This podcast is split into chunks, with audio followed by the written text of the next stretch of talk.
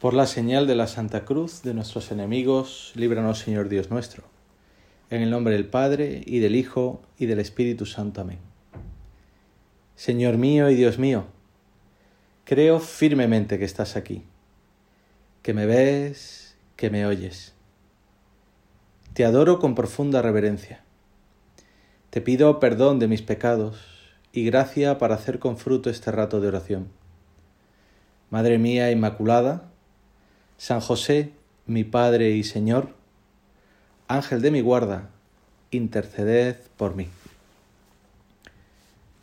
Comenzamos nuestro rato de oración dentro de este día de retiro del mes de septiembre, cuyo tema, cuyo hilo conductor es este, los sueños de Dios para cada persona.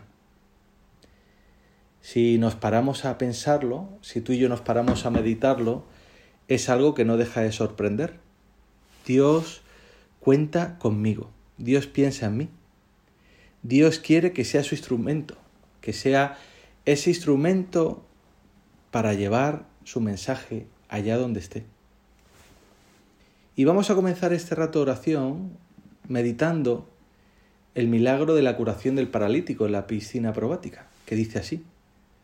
Hay en Jerusalén, junto a la puerta de las ovejas, una piscina llamada en hebreo Betzata, que tiene cinco pórticos, bajo los que yacía una muchedumbre de enfermos, ciegos, cojos y paralíticos.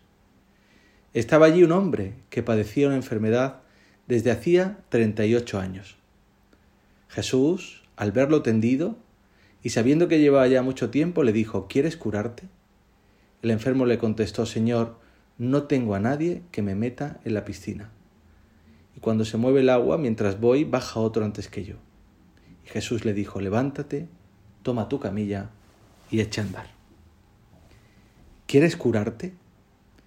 Es la pregunta que ahora también nos hace el Señor en este rato de conversación con Él. ¿Quieres curarte? Y creo que si hacemos este rato de oración con sinceridad en la presencia del Señor, si nos paramos un momento, nos damos cuenta de que tenemos muchas cosas de las que curarnos. Las curaciones eran una señal de la venida del Mesías, de que Dios estaba con los hombres.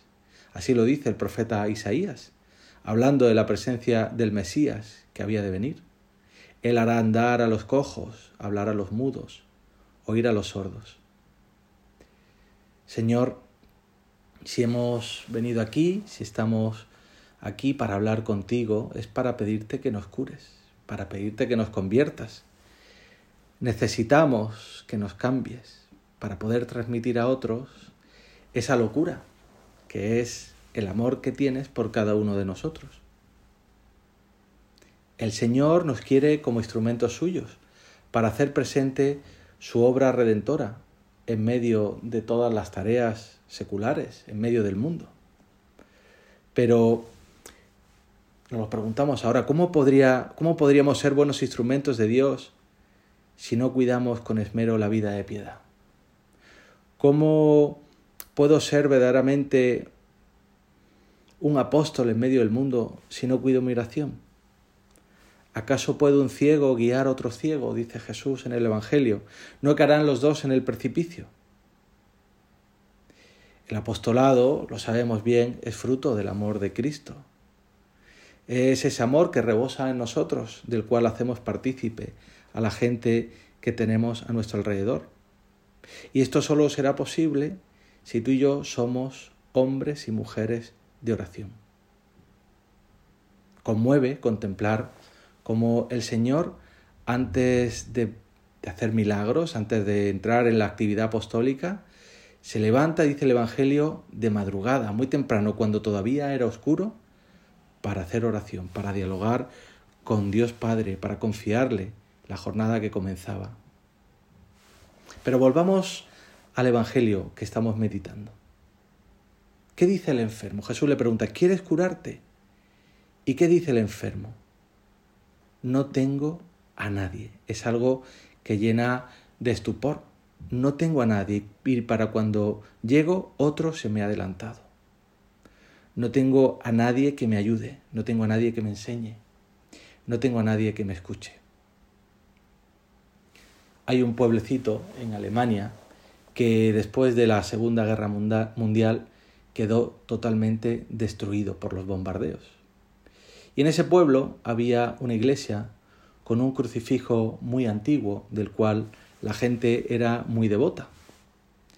Cuando comenzaron después de la guerra la reconstrucción de la iglesia, los campesinos encontraron esa talla en bastante mal estado, muy mal, muy mal.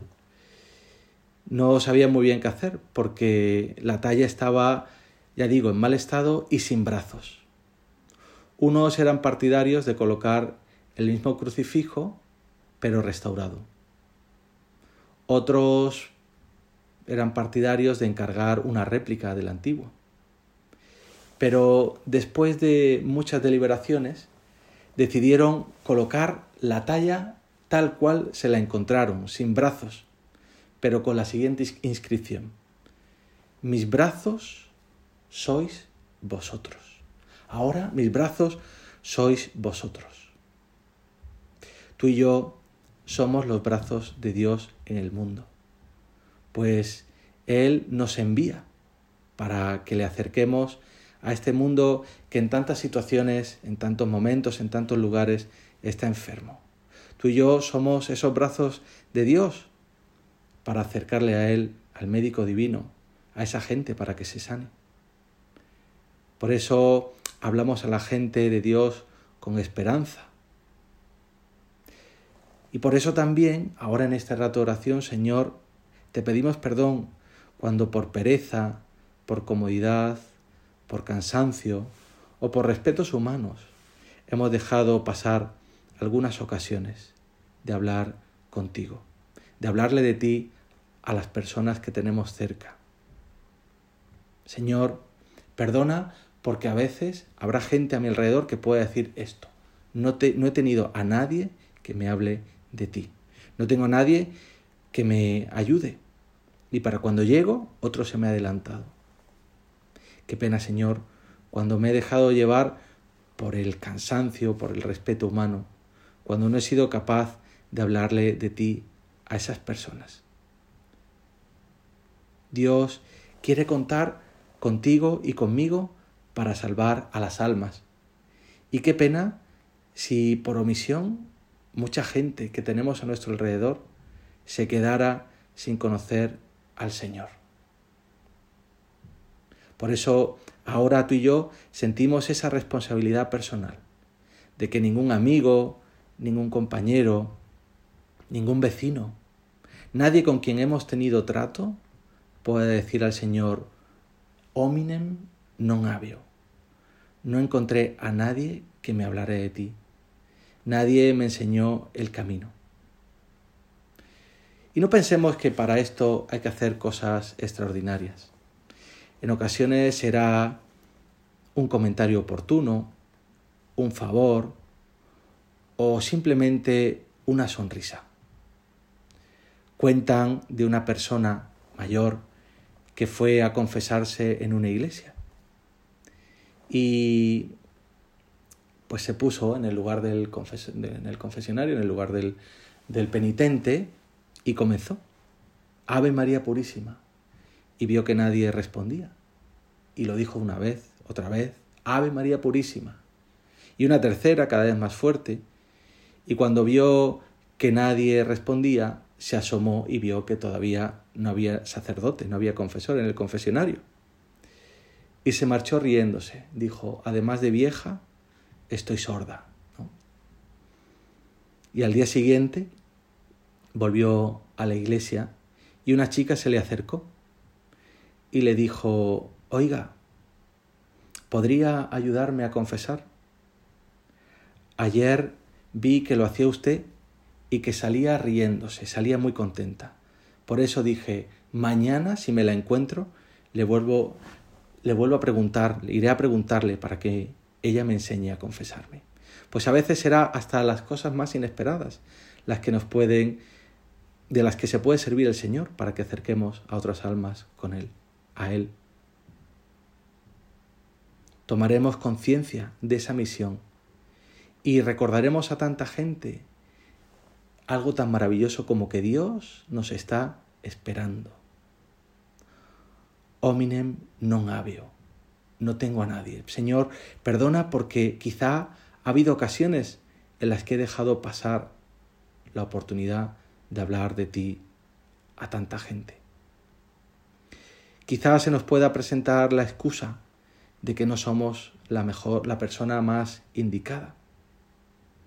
Y es verdad. Dice un autor espiritual, tú y yo les prestaremos nuestras manos a Dios para que con nuestra torpe caligrafía, salpicada de borrones y tachaduras, escriba Dios la historia de la humanidad, según su amorosa voluntad. Pues es verdad, las manos que le hemos de prestar tú y yo a Dios estarán muchas veces encallecidas por el trabajo. Puede que muestren arañazos, cicatrices, arrugas, da igual. Quizá estarán un poco rígidas por la artritis. Es lo mismo porque ya no son nuestras manos, ya son las manos de Jesucristo. Una biógrafa de San José María, Pilar Urbano, escribe en su libro El hombre de Vilatebre, como en una ocasión van San José María, don Álvaro del Portillo, el Beato Álvaro y don Javier Echevarría van camino de Florencia y paran en un almacén de ropa a comprar unos pantalones, comprarse cada uno unos pantalones. Y mientras están escogiendo las tallas y viendo, pues, ¿no? probándoselos, San José María empieza a hablarle de Dios al encargado de la tienda. Será una persona a la cual no volverá a ver seguramente en su vida, pero no quiere desaprovechar esa ocasión. Así se lo hace saber el encargado de la tienda a don Javier Echevarría cuando, cuando termina de pagar los pantalones. Les dice, oye, vuestro compañero no pierde el tiempo, ¿eh? Y además lo hace muy bien podemos preguntarnos hoy, ¿a cuántas personas he ayudado yo últimamente a vivir de un modo cristiano? Y quizá encomendar a esas personas a las que queremos o deseamos que se acerquen a Cristo. ¿O qué podemos hacer para que aquel amigo se confiese? ¿O para que se acerque más a Dios? Es uno de los propósitos que sacamos en este rato de conversación contigo, Señor. Jesús, quiero vivir de tal forma que haga presente, que te haga presente en cualquier lugar de la tierra. Quiero ser, como dice San José María en Surco, esa brasa encendida que pega fuego donde quiera que esté, o que por lo menos procura elevar la temperatura espiritual de los que los rodean. Es posible que en este rato de conversación con Jesús te hayan venido a la memoria tantas, tantas veces, tantas ocasiones en las que quizá no has sido un buen instrumento, que no has querido ser las manos del Señor. Gente que ha estado cerca de ti y que pueda decir lo mismo que aquel paralítico. Hominem non habio. Que has, que has preferido no complicarte la vida, que no has querido correr el riesgo de señalarte, o que quizás sin más estabas más cómodo en tu zona de confort. Puede que incluso pienses que tú has sido mal ejemplo y que por lo tanto no puedes dar ejemplo de nada, no puedes hablar de nada. Y no es así. Se cuenta que una vez estaba haciendo oración Santa Teresa y que la santa le preguntaba al Señor por qué no salía algo que era bueno. La respuesta de Jesús fue bastante dolorosa. Teresa, yo quise, pero los hombres no han querido. Señor, no queremos que digas esto de nosotros. Hoy, en este rato de conversación con Él, en este día de retiro del mes de septiembre, nos damos cuenta de que Jesús quiere contar con nosotros.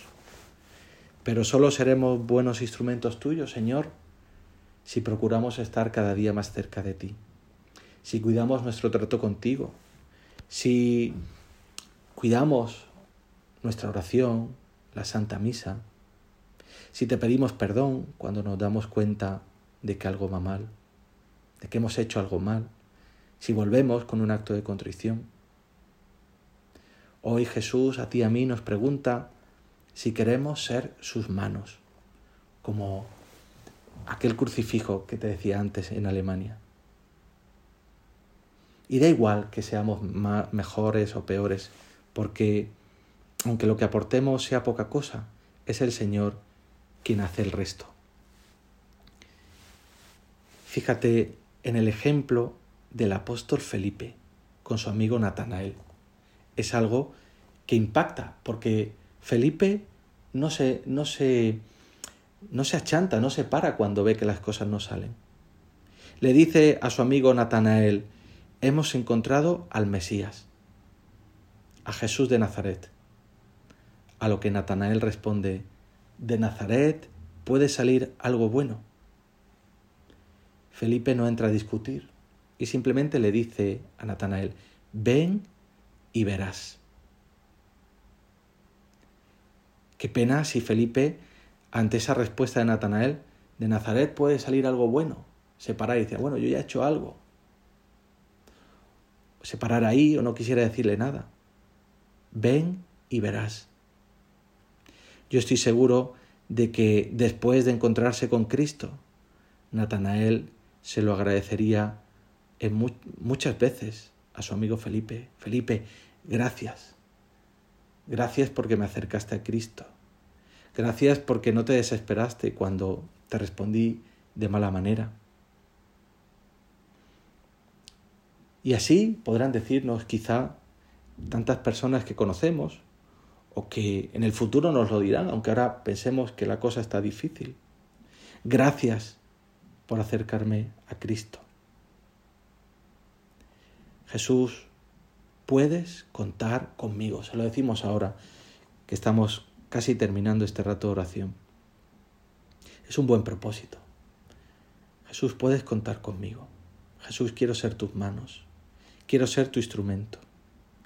No quiero dejar pasar ninguna ocasión para hablar de ti a los demás.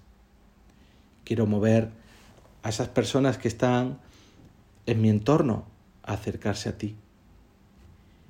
Quizás será una sonrisa, un favor, un detalle pequeño, un mensaje, un WhatsApp, estar pendiente cuando vemos que está pasando un mal momento.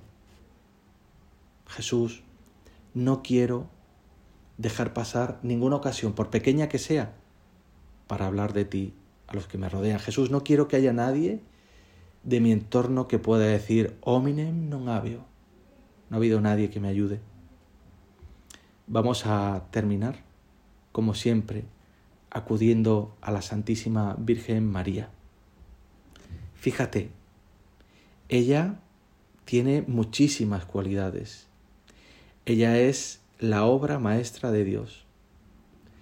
Y cuando el arcángel Gabriel le dice los planes de Dios para ella, cuando se da cuenta de que Dios quiere contar con ella nada más y nada menos que para ser la madre de Dios, ¿cuál es su respuesta? Su respuesta es, He aquí la esclava del Señor. Hágase en mí según tu palabra que traducido para ti y para mí en esta rato oración es decirle a Dios, puedes contar conmigo. Madre nuestra, ayúdanos a ser para las personas que están cerca de nosotros las manos de tu Hijo.